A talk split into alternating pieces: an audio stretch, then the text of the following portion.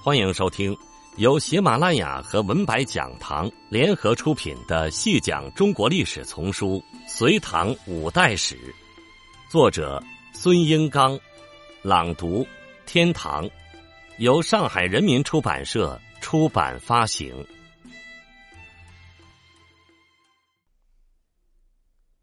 第三十八集，在北方。后晋建立过程中得到契丹的支持，所以跟契丹存在特殊关系。但是，由于晋朝财政匮乏，加上藩镇多不愿意顺从契丹，石敬瑭采取安抚藩镇、恭谨契丹的方式，勉强使形势得以维持。但是，原燕云十六州官员如吴鸾、郭崇威耻臣于契丹，不愿投降。公元九三七年。天雄军范廷光反于魏州，前去讨伐的张从斌反而调转枪口，跟范廷光一起率军向开封进攻。到最后关头，被杜重威等人击败。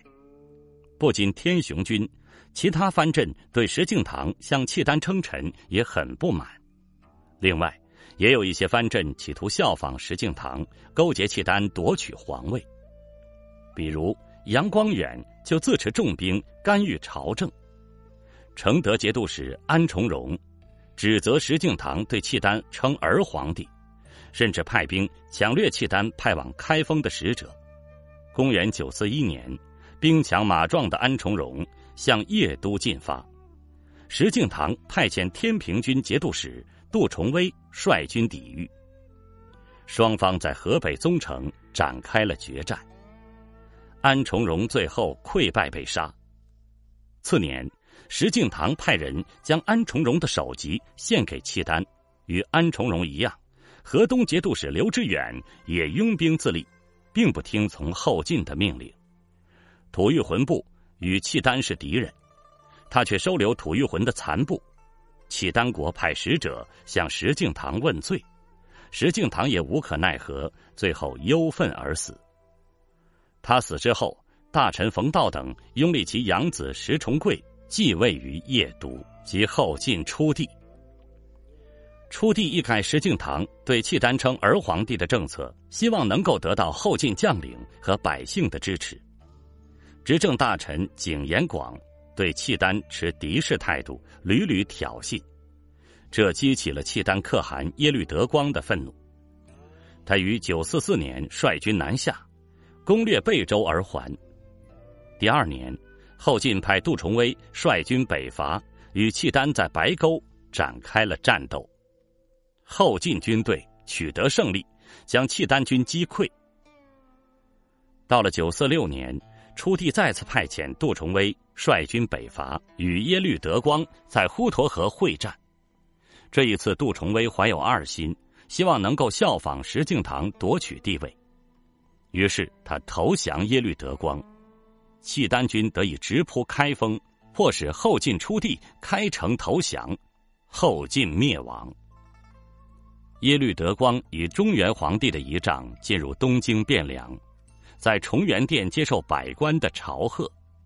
次年正月，耶律德光在东京皇宫下诏，将国号大契丹国改为大辽，正式建立辽朝。企图建立一个以中原为中心的政权，但是契丹军队的野蛮抢掠遭到了中原百姓的反抗。拥兵太原的刘知远也称帝，建立后汉。辽太宗耶律德光最后只好率军北返，放弃控制中原的计划。在撤退的途中，耶律德光病死在河北滦县的沙湖林。辽军北返之后，刘知远派军击败了杜重威，并杀死称帝于开封的后唐宗室李从义。九四八年，刘知远去世，其子刘承佑继位，是为后汉隐帝。河中、长安、凤翔三镇连横抗命，后汉派遣郭威出兵讨伐，经过一年多的时间，才相继平定下去。此后不久，后汉统治集团内部发生了矛盾，隐帝因将相事权过高，厌为大臣所治，而把总机正的杨斌、点宿卫的史弘照、掌财富的王章一起杀掉了，并且将郭威、柴荣等人的家属屠杀殆尽，还派人往邺城去谋害郭威，以致激起郭威叛变。郭威起兵南下，攻入了开封。同年十一月，郭威诛隐帝，建立后周，称都变，改元广顺。他广招人才，励精图治，得魏仁溥、李谷、王溥、范质等辅臣。广顺三年（公元953年），封义子柴荣为晋王。广顺四年（公元954年），周太祖去世。因亲生儿子全都被刘承佑杀害，妻侄柴荣继位。不过后汉高祖刘知远之弟刘崇拥兵太原，得知郭威称帝，也自立为帝，建立北汉，直到北宋建立，才将其攻灭。柴荣的即位，开启了中国重新统一的序幕。柴荣及周世宗，可以说是五代十国所有君主中。最有成就的一位，在他即位之初，就遭遇辽朝和北汉的联合进攻。周世宗在高平之战中击败了辽汉联军，稳定了形势。柴荣在政治军事上采取了一系列措施，加强中央权威。他改革了军事制度，精简中央禁军，补充强健之士，选武艺超绝者为殿前诸班。使得征伐四方所向皆捷，自中唐以来的冗兵积弊一扫而光了。在内政方面，柴荣招抚流亡，稳定经济。公元九五三年，后周下令把此前由政府出租给农民的官田全部拨归耕种的农民所有，作为他们的永业田。农民们原来所住的庐舍。和所使用的牛畜农具也全归农民所有，有废除从后梁时沿袭下来的租牛之课，减轻了农民的负担。得到土地的农民都在各地的田地上修造房舍，种植树木，尽可能使地力得以发挥，因而使生产得到较快的发展。柴荣通过严聘文人，打压武人政治。使后周政治清明，军事与经济的提升，都为日后统一中国本土建立了重要的基础。五代时期，诸国大凡对佛教采取保护措施，后唐庄宗最为念佛，诸臣也多信仰佛教。晋高祖下敕国际，行香范僧，永为定式。后周太祖以龙潜旧宅。为天圣禅寺。北方契丹从十世纪初开始建立佛寺，其后诸地基本都信奉佛法。辽圣宗太平四年（公元一零二四年），诸路奏犯僧尼三十六万。辽兴宗道宗致力刻经，而在南方，吴越前世历代奉佛，西湖上的佛寺多与之有关。宋初的名僧多为其所庇护。南唐更因为宁佛为人所诟病。周世宗于显德二年（公元955年）开始，对全国的佛像进行了大规模的清理，史称“世宗毁佛”。从现有的资料记载来看，周世宗此次灭佛，并没有大量屠杀僧尼、焚毁佛经。而是带有一种整顿佛教的性质，还保留了很多寺院与僧尼。显德二年（公元955年）五月，敕天下寺院，非敕额者悉废之。也就是说，只有国家认证的寺院才可存在，私办的被废了。想要出家的男女，必须得到家中的同意，然后经过严格的读经考试。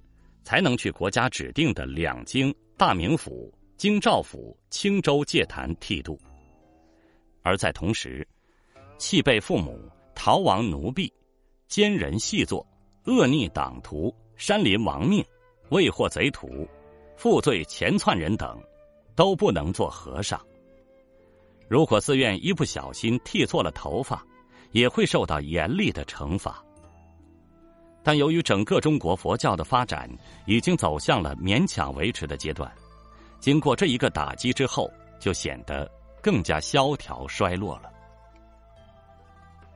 周世宗有统一天下的意图，他以十年开拓天下、十年养百姓、十年治太平为目标，积极对外开拓。显德二年，诏令群臣献《为君难，为君不议论》。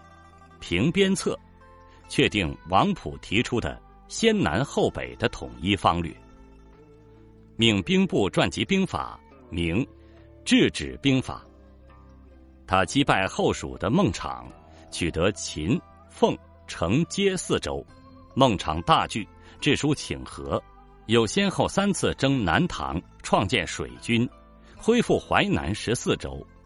显德六年（公元959年）三月。试图一举收复燕云十六州，一连攻陷瀛州、莫州二州。莫州刺史刘楚信、莫州刺史高彦辉投降。再向北挺进，又连陷易津关、瓦桥关、高阳关三关。五月，在一取幽州时，柴荣病倒，只好撤退了。后周显德六年（公元959年）六月，柴荣去世，年仅三十九岁。柴荣去世后，政权落入赵匡胤之手，国家统一的责任也落到了别人的肩上。但是，实际上早在柴荣的时代，已经为统一奠定了坚实的基础。世宗请在色威，尤务韬晦，不日破高平之阵，余年复秦凤之风，江北雁南，取之如石界。神武雄略，乃一代之英主也。而将年不勇，美志不就，悲夫。五代十国大体延续了唐朝后期的政治体制，主要设有主管行政的三省六部，主管财政的三司与主管军事的枢密院。这个制度后来由宋朝所继承。在经济上，南方在人口、经济、文化上逐渐超越了北方。这一局面此后再也没有逆转。关中经济崩溃，政治上也不再重要。此后，政治中心转移到隋唐大运河的枢纽开封。文化上，词作为一种文学形式获得了发展，禅宗也进入了繁荣时期。听众朋友，这一集就为您播讲到这里。感谢您的收听。